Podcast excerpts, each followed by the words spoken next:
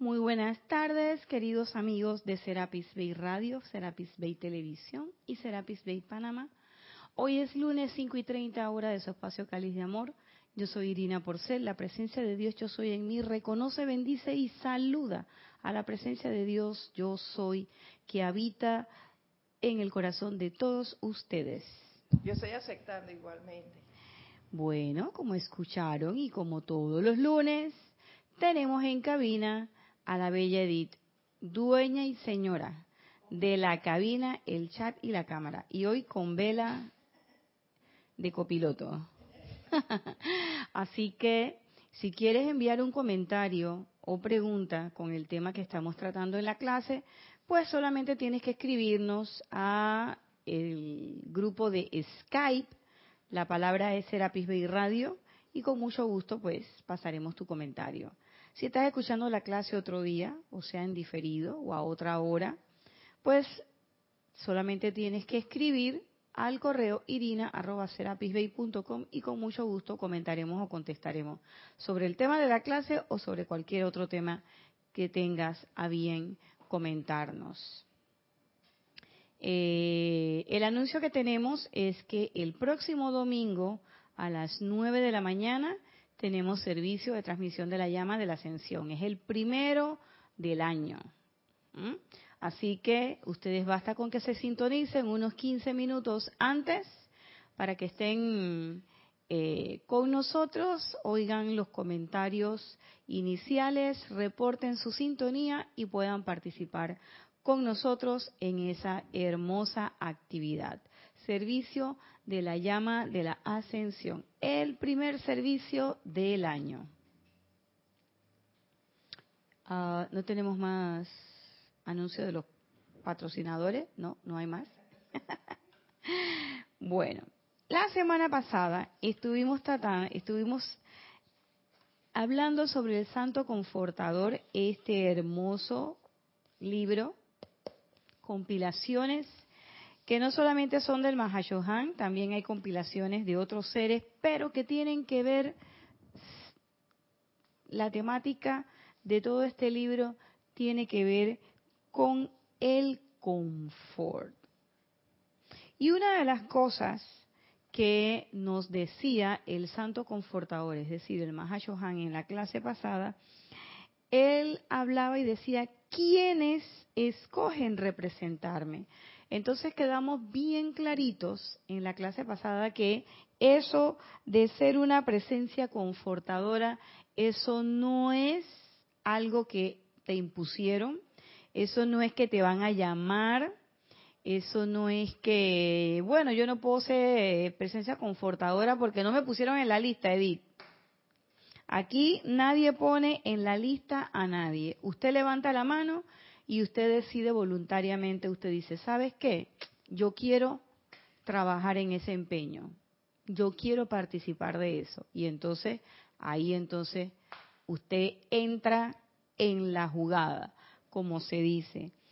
¿Y qué era lo que se requería? También nos decía el amado Mahashohan, y él lo decía de manera bien clara y enfática, hasta que cada hombre haya aprendido a llenar su aura con esa paz, con esa esperanza, con esa sanación, con ese balance que es el confort a la vida. Entonces también estamos en el entendido de que no es que a ti te van a llegar y te van a poner frente a un escritorio y que bueno, este es tu escritorio de santo confortador. Mira, aquí está tu pluma, tu esto, tu lápiz, estos son, estos son tus instrumentos. Y entonces te van a te van a traer un poco de papel y te van a decir que esto es todo lo que tú tienes que arreglar este mes. No. ¿Qué es lo que hay que hacer? Hay que magnetizar esa energía, esa radiación. ¿En dónde? En nuestras vidas.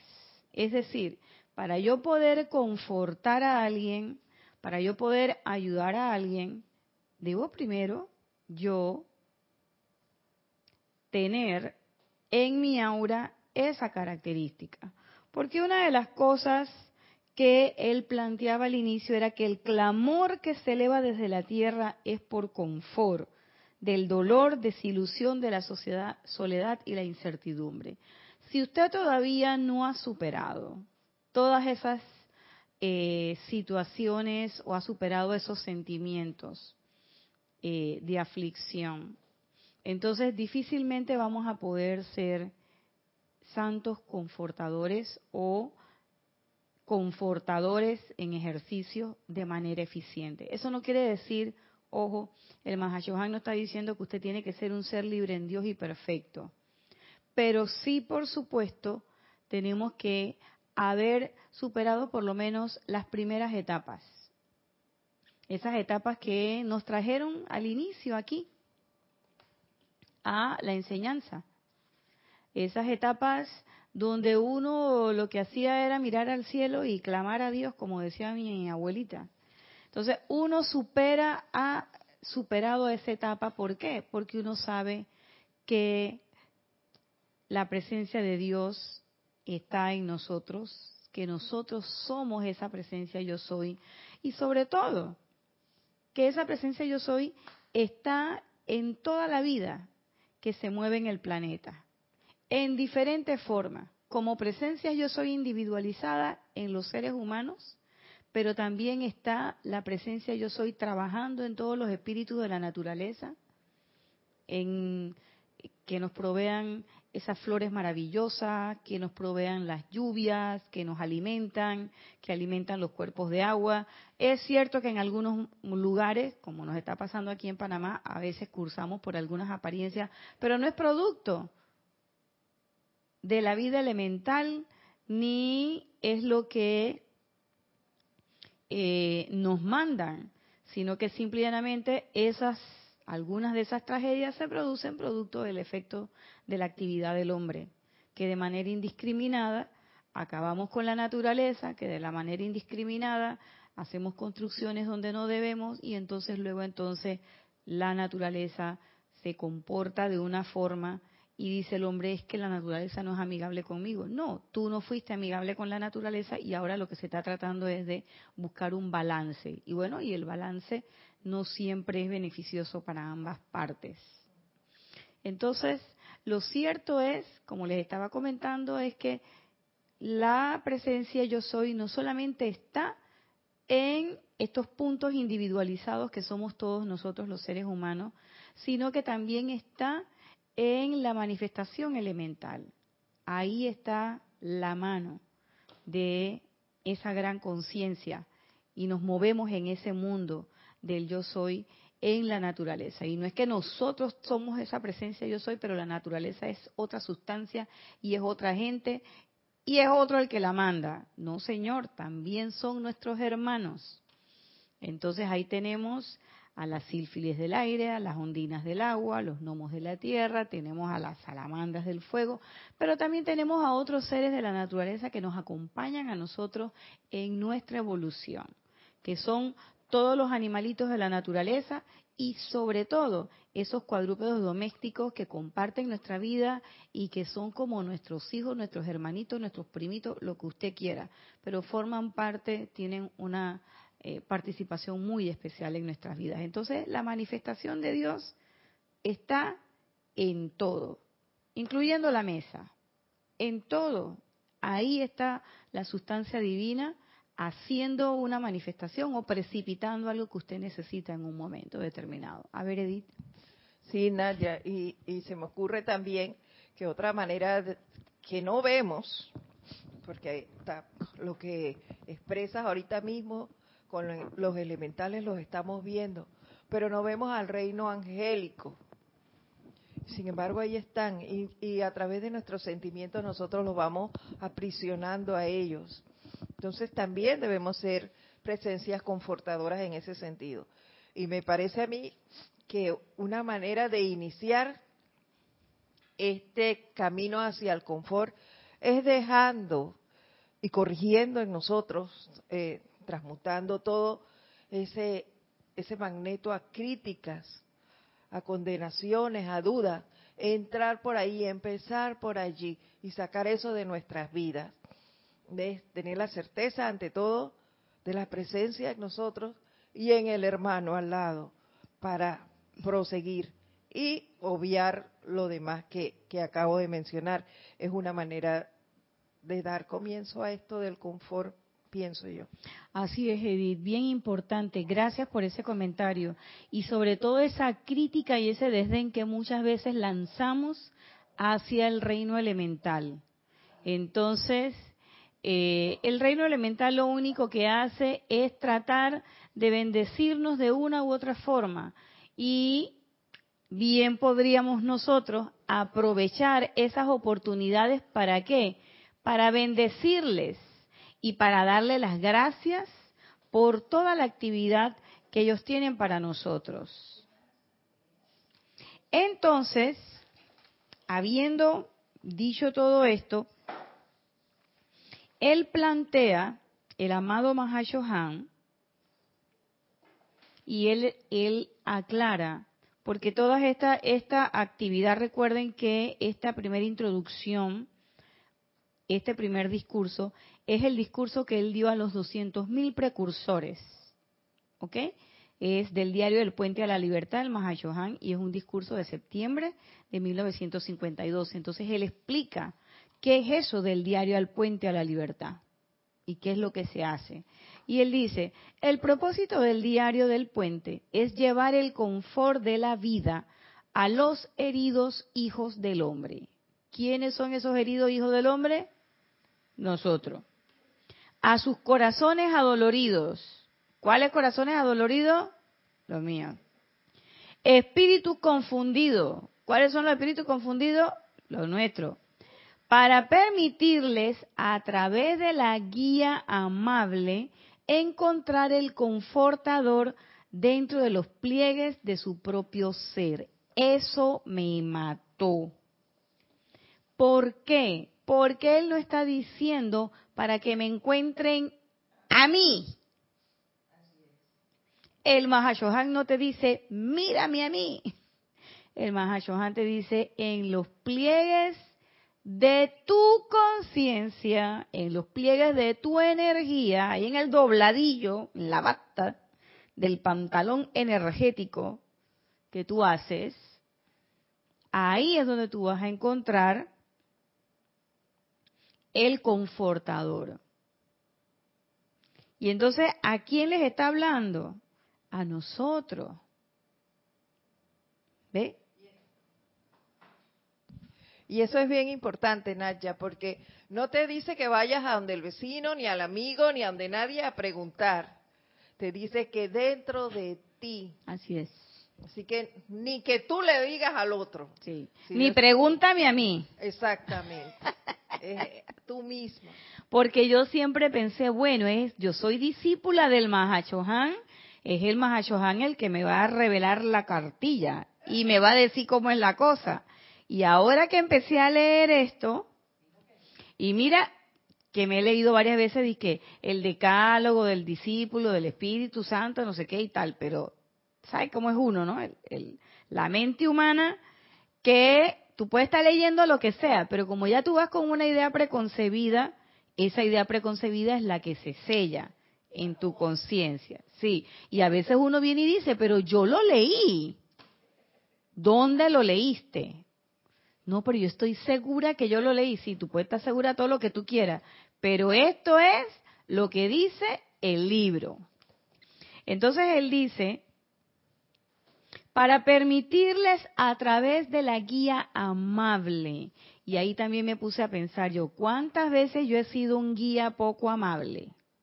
Porque a veces uno es así y se desespera y se impacienta. Y miren que el Santo Confortador ha tenido que esperar por nosotros muchísimo, muchísimo tiempo. Ahora van a ver que se va a referir a eso a los pliegues de su, para encontrar el confortador dentro de los pliegues de su propio ser, o sea, dentro de nosotros, sin requerir mediador alguno, Edith.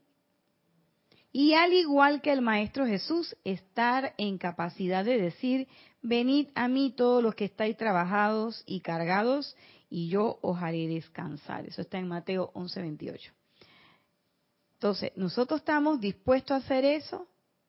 Y eso es algo que nosotros tenemos que preguntarnos, porque hay veces en que uno levanta la mano para una actividad y uno no sabe las intríngules y el impacto que dicha actividad va a tener. Y aquí no es que usted deba o no deba, porque aquí nadie debe, aunque yo pienso, aquí, yo pienso que sí, sí debemos, si queremos ascender, debemos. Pero los maestros son reverentes con la vida, ellos son perfectos, y ellos te dicen, esto no es obligatorio. Y por eso él dice, ¿quiénes, lo digo en la primera página, quienes escogen representarme? Y en todos los discursos ellos, claman, ellos piden y se a veces se excusan por la forma en que nos los piden. Les pido excusa, miren muchachos, y todo es una cosa muy muy amable. Ustedes creen que ustedes pueden hacer eso, yo te puedo ayudar, pero ahí me tienes que llamar. Y de esa manera es que los maestros se comunican con nosotros. Y él dice, sin requerir mediador alguno, e igual que el Maestro Jesús, es decir, el Maestro Jesús tomó su decisión y dijo, ¿sabes qué? Yo voy a hacer eso. Y por eso él permitía que todo el mundo llegara y por donde él pasaba, él dejaba su estela de radiación y hubo gente que decía que con solo mirarlo ya se le, quita, se le quitaba la cosa. ¿Eh? Él ni siquiera tocó a Lázaro. Él nada más en la puerta de la tumba. Ve, este niño Lázaro. Bueno, tampoco le digo este niño, ¿no? Pero Lázaro, hey hermano, levántate y anda. Listo. Y Lázaro se levantó. Pero él no fue allá, ni le hizo un movimiento de mano, ni le hizo nada de esas cosas. Simple y llanamente ahí está, igual que cuando eh, la fiesta en las bodas de Canaán, tráeme las vasijas con agua, ni siquiera movió la mano, le dijo a la muchacha, ahora sirve. Y cuando sirvieron, era vino. Ya. Oye, que no sé qué, que mira, que hay tres pescados y un pedazo de pan. Ok, empieza a repartirle a la gente, pero empieza a repartirle a la gente. Y cuando empezaron a repartir, yo me imagino que ese ese pescadito iba y no se acababa y no se acababa y alcanzó para alimentar a todo el mundo. O sea, pero esa actitud que tenía el maestro, ese momento inacupiado que tenía el maestro, tampoco fue algo que al maestro Jesús se le dio. El maestro Jesús lo pidió. Bueno, podemos ahí están las memorias para que eh, los discursos que él plantea fue algo que para lo que él se propuso. Y entonces, por supuesto, tenía un maestro y él siguió las instrucciones de su maestro. Pero eso no fue que le dijeron ni que, hey, te tocó la lotería, pilla, tú eres el que vas a ir para allá. No, eso no es así. Simplemente hay un servicio que hacer, yo lo voy a hacer. Igual cuando al maestro, al amado maestro ascendido Saint Germain, le llegó su momento y él estaba experimentando y experimentando y esperando, experimentando con la llama violeta, llegó y le dijo a, su maestro y que mira lo que hice con la llama violeta y el maestro nada más se echó a reír. Y le dijo, bueno, es que esa, o sea, ese no es, palabras más, palabras menos, ese no es la función de la llama. Pero sí, también, sí, la llama también transmuta y todo eso. Entonces el maestro Saint Germain dijo, bueno, ese es, yo voy a dar mi, mi cuota para la humanidad. Eso, tampoco fue que el gran director de vino le dije ¿y ahora qué vas a hacer con eso? Ahora te toca. No, a él no le tocaba, él simplemente se ofreció. Y así han sido todos los maestros, los que han, van y piden las dispensaciones, las dispensaciones se les brindan. Pero no es que eso es alguien que desde arriba, ¡pap!, te toca. Y el tribunal kármico tampoco nos obliga a nosotros a las cosas. Cada vez que nosotros venimos aquí en una encarnación, nosotros venimos con un plan que nosotros gestionamos. Y que nosotros hicimos de acuerdo a la carga de energía por redimir que tendremos, algunos más, otros menos, no sé. Y entonces ponemos las experiencias, se pone todo como en una, eh, en una especie de, de proyecto, se lleva, te lo aprueban listo, te toca tu encarnación. y somos nosotros también quienes escogemos. Mira, como yo tengo que hacer esto y voy a hacer tal cosa, mira, aquí no, mira, acá, en este lugar, en este seno familiar, es que es más auspicioso para el proyecto que yo tengo determinado. Pero tampoco es que a mí me obligaron, tienes que nacer en Panamá y tienes que nacer en este lugar y tienes que nacer, no, no, tienes que nada. Todo eso lo escoge uno. ¿Para qué? Ahora van a ver.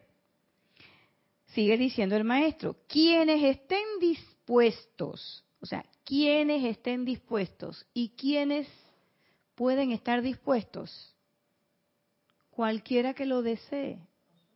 Usted solamente tiene que desearlo, desearlo y desde su corazón. Y entonces plantearse el objetivo de decir, bueno, si yo quiero esto realmente, ¿cuánto yo quiero esto? Yo quiero esto desde el fondo de mi corazón. Entonces yo le hablo al maestro. Y le digo, bueno, Mahachohan. Bueno, yo le hablo al Mahachohan así y a los maestros así. Ustedes le pueden decir, maestro querido mío, te adoro. No, yo llego y le digo, digo, bueno, ustedes dicen que hay que hacer esto. Entonces, ¿qué vamos a hacer? Vamos a bajar la java, ¿no? Vamos, vamos a ponernos y vamos a hacer. ¿Qué puedo hacer con esto? ¿Qué es lo primero que tengo que aprender? A última hora un día va a llegar un maestro y me va a decir, lo primero que tiene que aprender es hablar bien, mija. Entonces ese día yo digo, ay, amado maestro. A que me diga, bendito chela. Pero, por supuesto que el maestro mira. ¿Qué mira? No mira tus palabras no mira tus labios, ni mira tus ojos, ni tus manos. ¿Qué es lo que mira? Mira el fondo de tu corazón. Vamos a ver esta doctorcita, mucha verborrea, y vamos a ver qué. Si de verdad ella quiere eso. Entonces miran el fondo, metafóricamente hablando, miran el fondo de tu corazón, miran tu motivación, si de verdad tú estás clarita ¿Por qué? Porque como lo vamos a ver en el transcurso de todo este año, ser una presencia confortadora no es un trabajo que nosotros podamos decir o, no es una una oh my god no es una actividad o, un empeño que nosotros podamos tomar a la ligera. Dice que dame algo fácil. ¿Por qué? Porque yo quiero algo fácil. Ah, ah yo voy a, santo confortado, voy a ser un, un discípulo del Mahashohan, porque ese facilito.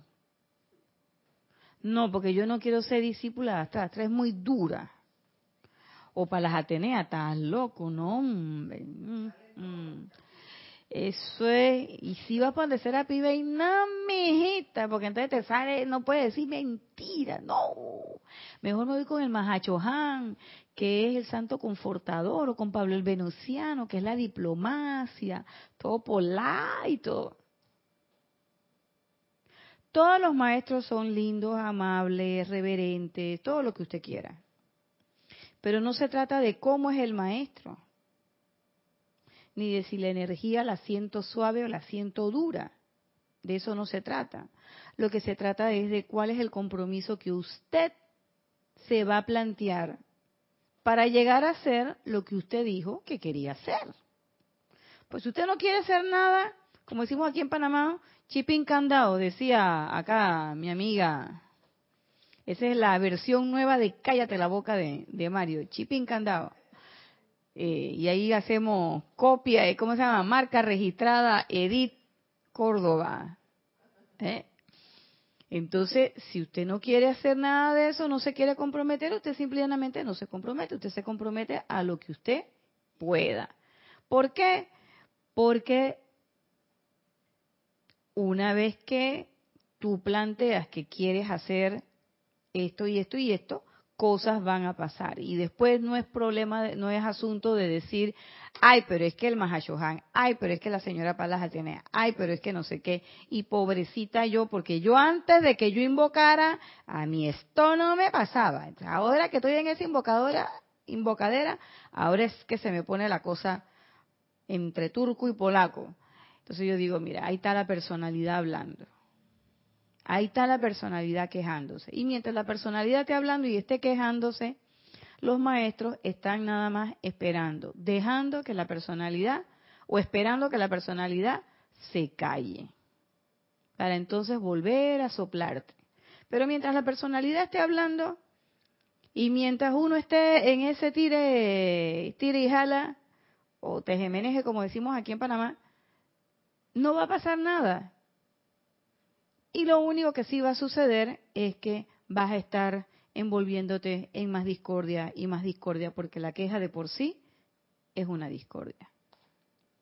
Entonces él dice, quienes estén dispuestos, entonces debemos estar dispuestos. Y estar dispuesto es estar abiertos. ¿En qué sentido? En todo sentido. Mente, corazón, todo. Puesto a disposición, ¿qué es lo que debo hacer? ¿Qué es lo que tengo que aprender? ¿Cómo me debo comportar? ¿Cómo puedo ser mejor? en esta situación. Quienes estén dispuestos a aprender el dulce, bondadoso arte del desprendimiento, dulce, bondadoso arte del desprendimiento. Y tú dices, desprendimiento. Ahí ya empezó la cosa. O sea, yo voy a tener que dar mis cosas, pues. ¡Qué hueso! A perder sus vidas ¿Eh? Que tengo que perder mi vida. ¿Por qué? El dulce, bondadoso arte del desprendimiento, a perder sus vidas de manera que puedan alcanzar la vida eterna. Pero eso no es lo que estábamos pidiendo. Ustedes me perdonan, pero aquí lo pedimos. Y cuando la gente me dice, ah, no, pero es que por eso es que yo me voy, yo mejor me regreso a mi religión eh, original. Perdóname, pero la vida eterna es la promesa de todas, la promesa original. Entonces, es a veces infantil creer que cuando yo salgo de esta vida, es decir, cuando desencarno, es que voy a ir para la vida eterna. Seguimos siendo como niños. Entonces, puedan alcanzar la vida eterna. ¿Ok? Pero viene otra más dura. A trabajar sin adulación desde dentro de la luz, trabajar sin adulación. ¿Eso qué quiere decir? Que yo voy a trabajar y que nadie me va a decir qué bien lo hiciste, Nadia, qué bien te quedó. Oh, ese confort que le diste a esta mujer, bellaco, oh, quedó bellaco ese confort, buenísimo, buenísimo. Es que eres una confortadora, pero mira, después de ti solamente el agua de la tinaja. Y uno dice, ¿y entonces? No, no, no, te hicieron a ti y rompieron el molde. Olvídate de todas esas adulaciones.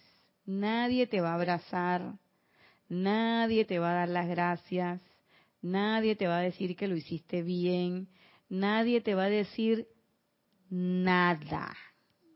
Y si alguien te dice algo, ese es un bonus, un plus, un extra pero nadie, o sea, no es obligación de nadie. Por lo tanto, uno no puede estar en la posición de, oye, tú podrás creer que yo lo que le hice y la Mati, pero es que ni las gracias me dio. Ah, pero es que ahí estoy un ejemplo, Mati. Y a veces yo uno lo oye. Casualmente este fin de semana estaba oyendo eso. Dice, y tú podrás creer, pues teníamos el desfile de las mil polleras y la cosa, tú podrás creer, tres horas luchando con ese pelo para hacer ese moño. Oh, pero es que ni las gracias me dio. Oye, yo con una sed hasta que tenía la garganta seca de tanto jalapelo. Entonces la persona lo que quería era que le compraran, que, que, o que le dieran un vaso de agua, una soda, lo que sea. Y parece que, bueno, que la gente estaba como tan alborotada que cuando se terminaron, se vistieron, plan, plan, se fueron. Y se olvidaron del que peinaba, del que pintaba y del que arreglaba. Y ese hombre sí estaba bravo. Dice, oye, pero es que yo con la garganta seca. Y bueno, la persona que pasa que la muchacha tenía bastante pelo. Tenían que jalar ese pelo y hacer esa trenza y no sé qué. Y escuché eso que decía, y tú podrás creer que ni un vaso de agua me brindaron.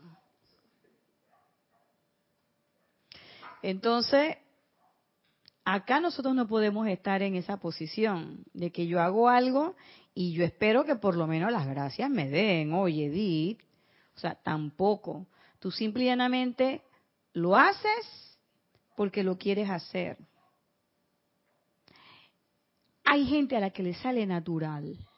¿Sabes que yo estuve yo estuve viendo eso, pensando eso todo, en, toda esta semana he estado pensando en, ese en ese evento, en este en este párrafo. Hay gente que le sale eso natural, ayudar a los demás, llegar y darte una sonrisa, eh, por ejemplo, cocinarte algo, oye, pero ¿qué te pasa? Ay, te puedo, te puedo hacer algo. No, no importa que, no importa, pero yo te hago. Y en tres minutos, pam, pam, pam, te hace, qué sé yo, un huevito con pan que no sé qué, o una crepa, o te hace una sopita, lo que sea, y ya. Y por lo menos, como escuchaba, decía, por lo menos un tentempié, ahora para cuando venga, ahora que viene la comida grande. Pero, mija, dele. Entonces, esas señoras, yo las veía, y no era de que, ay, ya la llegaron, me tengo que parar a ir a cocinarles algo que no sé qué, sino que ellas mismas. Es más, ni habíamos puesto cara de que teníamos hambre ni nada. Ay, si estábamos bien, estábamos más alimentadas. Pero venga y pruebe esto, pero no, pero ¿qué? No. Ese era como, eh, son personas a las que les sale natural. Si está sentada en un lugar, pero venga y siéntese acá, que acá está más cómoda. la chancleta, venga, pero ¿por qué no pone los pies acá? Ve, coge esta esquina, ve que de aquí se ve mejor. O sea, son gente que siempre están pendientes de que tú estés mejor. Les sale natural porque les place tenerte. Exacto. Y el que estés allí y compartas con ellos, para ellos esa es eh, un gran halago. Entonces ellos necesitan compensarte con su atención. Sí, y no y les sale natural, tú sabes, es, es una cosa que yo me quedé, me quedé, ah, yo no lo había, a pesar de que he vivido mucho tiempo con ellas, son algunas son son mis tías de muchos años, eh, mamás de amigas, que también yo les digo tías, eh, y tú sabes, son gente que, eh, que siempre ha sido así. Yo no lo había percibido. Yo caí en la cuenta de eso, no lo había percibido. Pero están ahí, esa es una cosa mínima. Y tú te das cuenta que el confort que tú sientes, o sea, a veces es un detalle que es súper pequeñito, pero ese detalle tan pequeño hace toda la diferencia para el resto del día, para el resto de la noche o lo que fuere. Pero, y no tienen que ser que el detalle. A veces son detalles pequeños y esa gente lo hace con una naturalidad. Eso, eso, eso, les sale. Y para mí eso es parte del confort, el querer estar con esas personas. Porque cuando tú vas para allá, quieres ir donde ellos y pasar con ellos. Y es tan agradable ese momento que a ti te queda hasta que los vuelvas a ver. Para mí eso es el confort. Mira, hay una cosa que a mí me, causó mucha risa. Me acordé de la película Coco. Pero me causó risa porque esta, eh, esta viejita, que no habla mucho, pero está sentada ahí y te mira. Y entonces ella, ella te ve que tú estás ahí y entonces ella llega y se sienta al lado tuyo y se mece. Y no te dice nada, se queda contigo ahí haciéndote compañía. no te dice nada. Si tú le hablas, ella te va a hablar, pero ella no te habla, o sea, ella no interrumpe tu silencio, pero llega y se sienta ahí y tú la ves que está ahí y de repente va, busca un vasito de agua, lo pone en la mesa, o sea, ya tú sabes que el vaso está accesible a ti. Y yo dije, mira, esa, esa viejita es una presencia confortadora. A mí me encantó, me fascina, me fascinó, eh, eh, súper especial. Son, son cosas mínimas. ¿eh? Entonces, ¿qué es lo que debemos, lo que es menester aprender? El bondadoso arte del desprendimiento. Gente desprendida totalmente. Perder sus vidas de manera que puedan alcanzar la vida eterna. Entonces, eso de perder sus vidas es, ay, voy a perder mi vida terrena. No, no. El sentido de perder sus vidas es un sentido mucho más amplio y abarcador y menos dramático de lo que la gente piensa. La gente piensa que perder la vida es que voy a dejar de hacer todo, voy a dejar de tener todo, voy a dejar esta vida disipada y me voy a ir allá a la cartuja a aprender el dulce y bondadoso arte. No.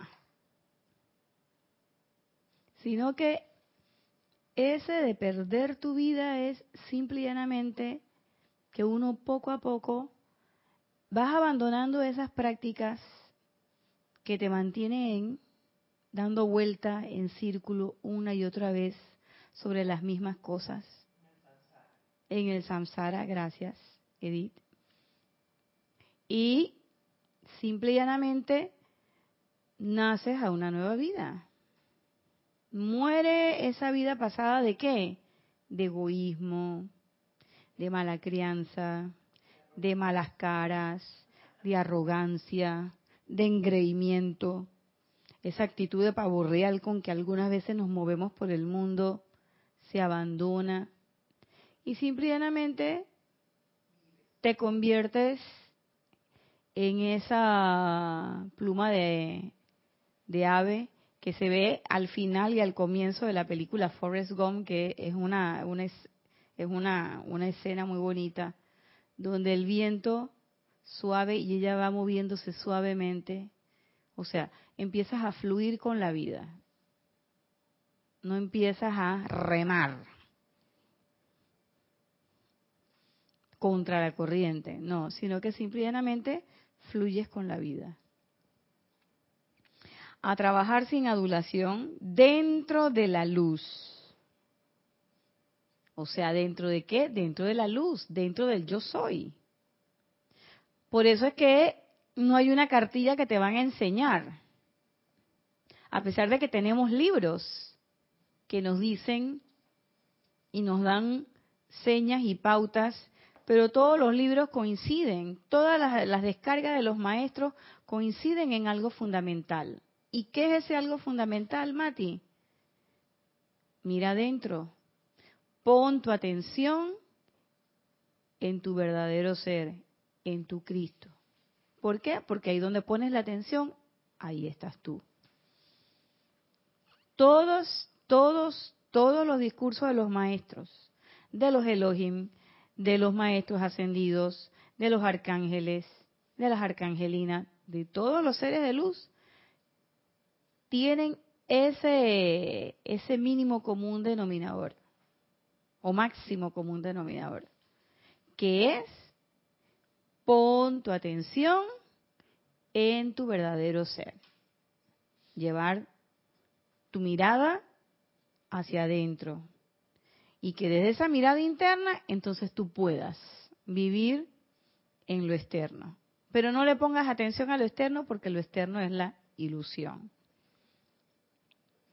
Y entonces dice, si hacemos eso, podrán escribir sus nombres sobre el pergamino que hay en el retiro de Ceilán. Se, se escuchó prometedor eso. Y entrar a la instrucción que los llevará al punto en que mi rayo, a través de ellos, podrá caminar la tierra en dulce amor. O sea, hay que hacer eso para estar inscrito. Ahí sí, entramos entonces en las apuestas en el grupo grande. ¿Para qué? Para que seamos los conductores del rayo del confort. No es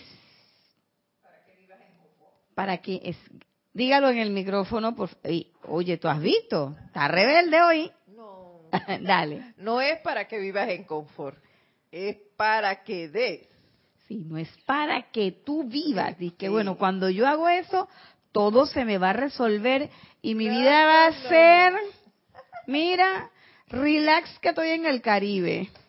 No, mamita, es para que tú puedas ser un dispensador perfecto de esa energía de confort. Es eso. Es que el servicio no termina. Siempre vas a seguir. Caminar la tierra con dulce amor. ¿Sí? Y entonces nos va a pasar, el día que eso suceda, nos va a pasar como el Maestro Jesús, que él caminaba y la gente nada más de mirarlo ya sentía la descarga. Entonces, en ese momento, esa aura de la que decía el maestro al inicio, que él decía, hayas aprendido a llenar tu aura con, esa aura tuya ya no va a ser nada más este, el espacio que tienes con las manos extendidas, sino que va a ser una onda expansiva mucho mayor y entonces se va a sentir por ahora puede que se sienta, pero la gente va a tener que estar muy cerca de ti. Pero puede que se sienta de más. De hecho, el Maestro Jesús, él estaba por allá, en el pueblo, qué sé yo, en Betania. Y por acá por Belén ya la gente sabía. Y en ese tiempo no había Instagram, no había WhatsApp, no había Internet y no había nada de esas cosas. Ni, si, ni siquiera DHL. Nada. Entonces, ¿cómo la gente se enteraba? Ese pueblo estaba por allá y ellos estaban por acá. ¿Cómo la gente se enteraba? Porque esa onda expansiva de amor iba, viajaba, pueblos enteros. ¿Mm?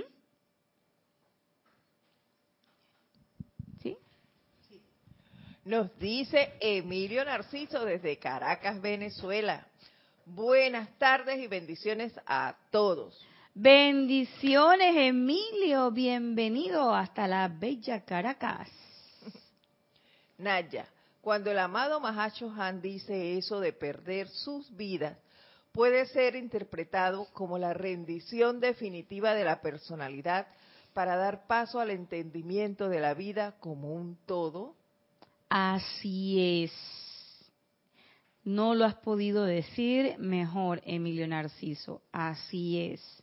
Porque esa, ese perder las vidas, fíjate que él pone las vidas con minúscula y habla ganar la vida eterna con mayúscula. Entonces es así, es cuando nosotros realmente estamos convencidos de que esta vida terrena es simplemente un paso y es parte de la ilusión y que lo que nosotros somos es parte de eso que en todos los decretos decimos la vida una. Nosotros somos parte de ese yo soy. Pero además, que lo has dicho muy bien, comprendemos a cabalidad que no solamente yo formo parte de la vida una, sino que todos independientemente de que sean mis hermanos metafísicos o no, independientemente de que sean mis hermanos del grupo o no, independientemente de que sí hayan ido. Y fíjense que a mí a veces me, me, ha costado mucho entender esa parte, sobre todo los que sí han ido en este, en esto, en esta última colita. Pero ellos también forman parte de la vida una. Ellos también siguen siendo hermano. Ese que está allá afuera, que se pelea contigo, que es del partido de la bolita verde y que hizo lo que hizo, ese también es tu hermano. Y ese también es una presencia yo soy y también es la presencia una. Ese que está en casa el rayo por allá, que quiere apretar el botón y soltar los fuegos artificiales. Ese también es una presencia yo soy. Y también forma parte de la conciencia una. Entonces, ahí es donde viene la cosa y donde uno abandona y uno dice, ¿sabes qué? Sí, eso es así. Y entonces, en vez de mandarle yo fuegos artificiales al que quiera apretar el botón, lo que hago es que le mando bendiciones. Y lamentablemente yo a veces escucho cómo la gente, a nosotros nos pasa mucho acá, insultan a los gobernantes. Y yo digo, pero si tú quieres que tu gobernante mejore, no le tire fuegos artificiales. Mejor envíale bendiciones. Envíale bendiciones. Y yo he escuchado gente. Ah, porque fulano es eh, idiota, eh, por ejemplo, si se llama Juan Pérez, ¿no? A él le pusimos idiota Pérez o Bobo Pérez. Entonces, claro, te va a quedar el Bobo Pérez. ¿Se dan cuenta? Entonces, es importante eso que dices. Ese abandonar esa vida es también abandonar y saber que bueno, si un día tengo sopotoscientos miles de millones de cosas y al día siguiente nada más me quedé con una, es la única que necesito. No hay nada que venga a tu vida y que se vaya de tu vida que sea realmente necesario, salvo tu vida en sí, salvo tu llama triple, salvo tu presencia yo soy. Eso es lo que uno eh, es menester que uno valore. Y todo lo demás después se va ordenando. Sigue diciendo el Mahashohan, cada hombre tiene su propia órbita pequeña. Ya lo habíamos dicho, una órbita pequeña es esta. Dice las enseñanzas que nuestra aura es alrededor de las manos extendidas, un círculo, un óvalo, círculo óvalo más o menos, del ancho de nuestras manos. Tiene una órbita pequeña, su esfera de influencia, esa es la nuestra, a la cual es atraída por ataduras kármicas y circunstancias, cierta cantidad de energía vital. Nosotros estamos aquí y todas las cosas con las que tenemos que vernos, que vernos, perdón, todos los días, son situaciones que es menester que nosotros vivamos para ganar experiencia, pero también para redimir mucha energía que ya ha sido calificada de una forma no tan constructiva. Esta vida, con minúscula, podrá estar encasillada en forma humana o elemental pero su mera presencia dentro de su atmósfera personal constituye la señal manifiesta de que es la responsabilidad del individuo que profesa un deseo de representar al santo confortador ante la vida, de liberarla a punta de amor. Si nosotros, miren lo que él dice, individuo que profesa, es decir, individuo que ya dijo, era este que decía el maestro acá, quienes escogen representarme, ese es el que profesa. Y ha dicho, o sea, ha declarado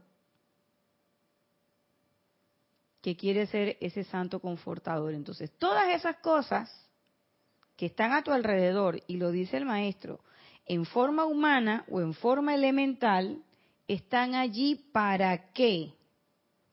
Para liberar esa vida a punta de amor.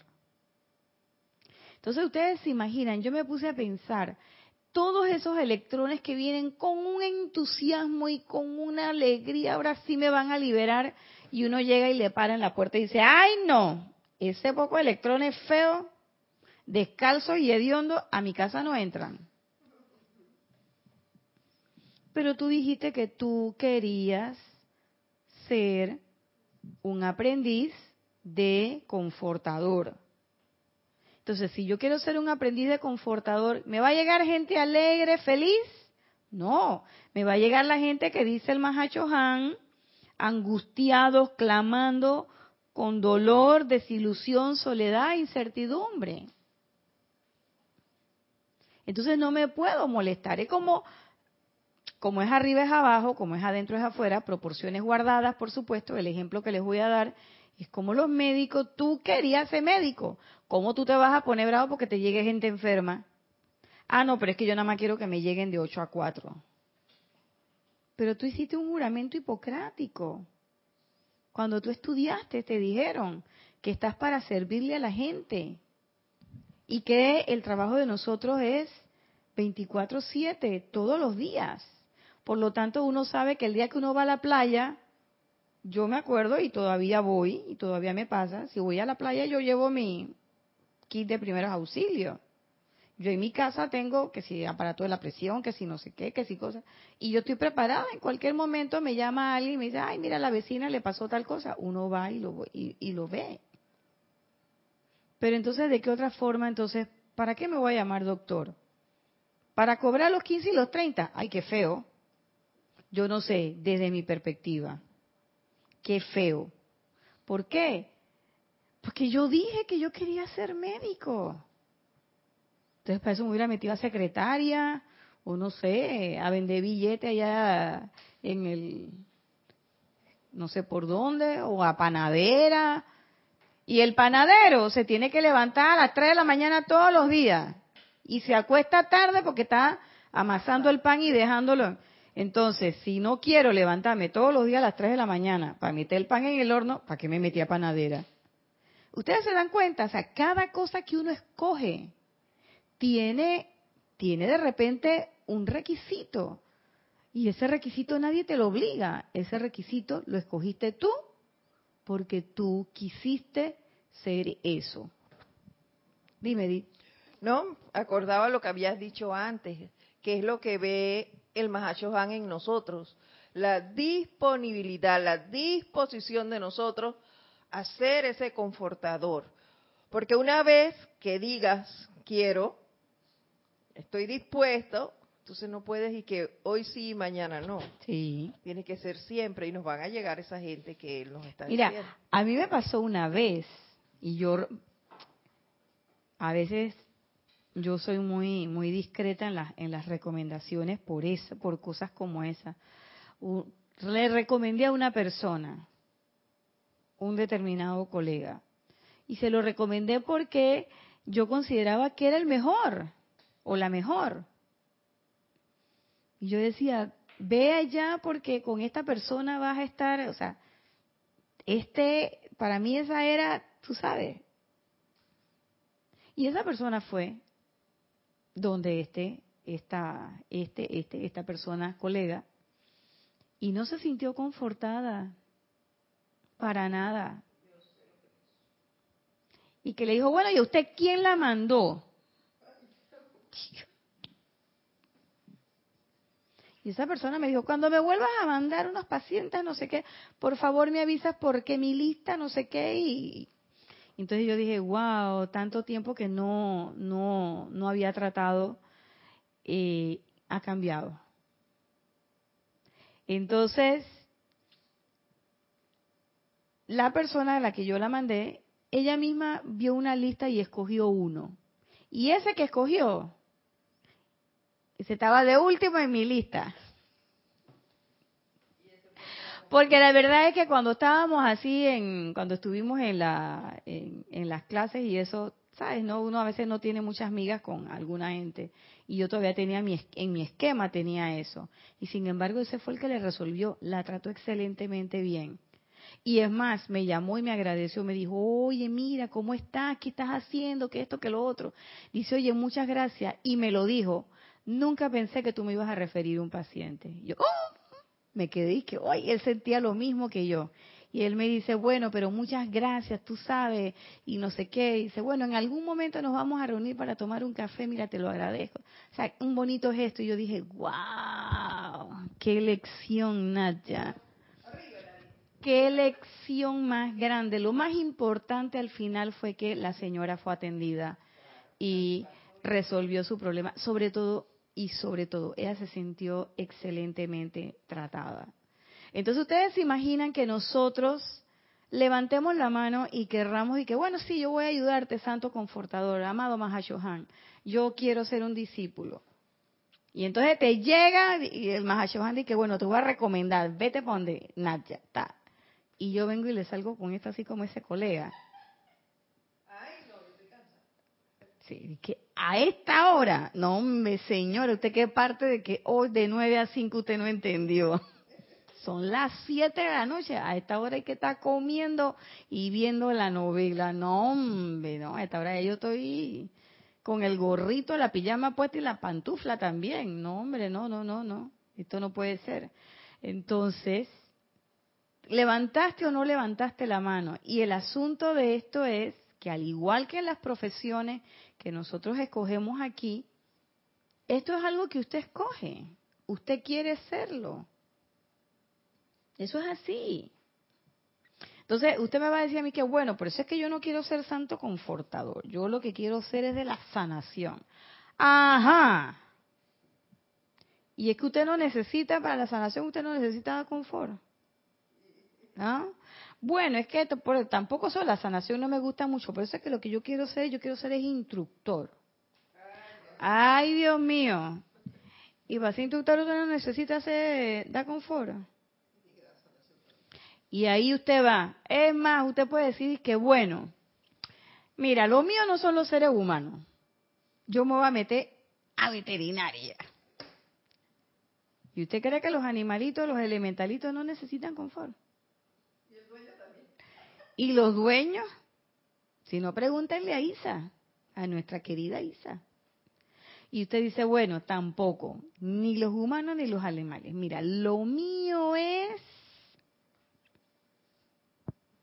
yo voy a ser qué? Yo voy a ser escritora. Oye, las palabras no es una cosa tan sencilla. Entonces, ¿qué vas a hacer? Ah, vas a ser esas escritoras que escriben cosas cáusticas y que dañan a la gente. ¿O vas a escribir cosas que eleven porque la palabra también a veces puede ser como un látigo. Y una vez le decía a un amigo, las palabras son como langostas en una olla de agua caliente.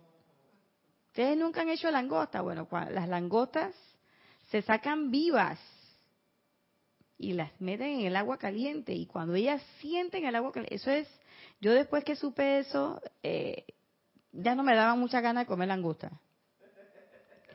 Porque ellas las meten en el agua caliente y hay que cerrar bien la olla porque ellas brincan, salen. Y cuando salen, si tú estás cerca, con la pinza te, te, pinchan y eso es bien doloroso. Pero no te pinchan porque te quieran pinchar, sino es, es, ellas están reaccionando frente a una injuria. Entonces las palabras son como esas langostas, ¡paf! salen y te pinchan. Y muchas veces las palabras son difíciles de recoger. ¿Ven? Entonces uno tiene que tener también mucho cuidado. Porque a pesar de que sean palabras y yo las voy a escribir en un cuaderno, las voy a escribir en un libro y las voy a mandar a una imprenta, la gente la lee y hay gente que se siente afectado por lo que uno dice, por lo que tú haces. O sea, lo que les quiero decir con esto es que no hay ninguna actividad en este plano que tú puedas decir que no tiene nada que ver con los demás. Todas las actividades tienen una actividad, un trasfondo mínimo a través del cual tú puedes llevar el confort. Son miles de miles de miles de formas. Tantos seres humanos hay en este momento, hay diferentes canales para llevar el confort. Ustedes se imaginan que los millares de personas que estamos encarnadas en este momento, en un momento determinado, tomemos la decisión de ser canales conductores del confort y que cada uno decida ser una presencia confortadora. Ustedes se imaginan la cantidad de confort que se va a repartir en este planeta. Ascendemos. Y cada uno lo da de una forma diferente, porque no hay dos seres humanos iguales. Y no hay dos compromisos iguales. Por lo tanto, esta no es una actividad donde también yo voy a ver, hey, pero Edith es mejor presencia confortadora que yo. Oye, porque a Edith le dan más energía para confort. No, sino que, como tú lo bien lo dijiste, Edith, los maestros miran el fondo de tu corazón, miran cuál es tu disponibilidad real. Tú le puedes estar diciendo al maestro, yo maestro, yo, yo, yo, ahora yo soy, yo soy la que la que te voy, yo voy a darle confort a esa potosí, a los 200 mil precursores. Y el maestro te está viendo de que mm, mm, con esa llamita de este tamaño. No, no, no, no, no. Vamos a mandarle este poquito.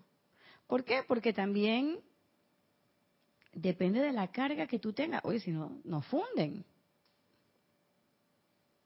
Entonces, ¿qué es lo que uno puede hacer frente a esto?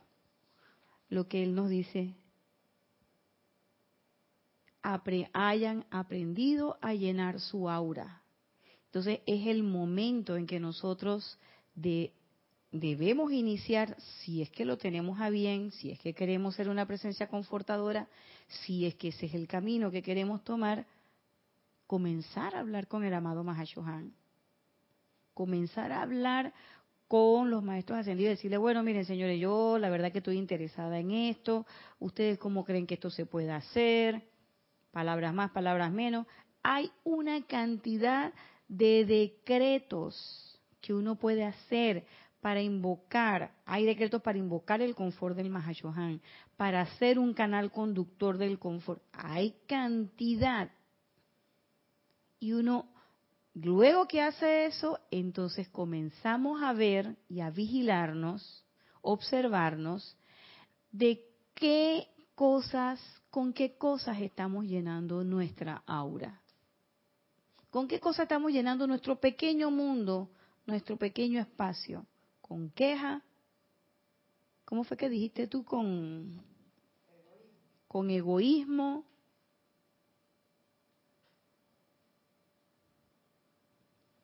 Con individualismo o lo queremos llenar con armonía, con paz. Entonces es, momento, antes de que sigamos adelante, antes de que volvamos a levantar la mano para tareas posteriores, es un momento de que hagamos una introspección, es el momento de que nosotros nos miremos profundamente hacia adentro y veamos cuál es el motivo real, qué es lo que realmente queremos y desnudemos nuestra alma frente al maestro y le digamos, bueno, aquí estoy, mírame, esto que está aquí, esto es lo que yo soy. Aquí ya. Y uno también mirarse y decir, hombre, esto es, y con esto es que yo voy a trabajar.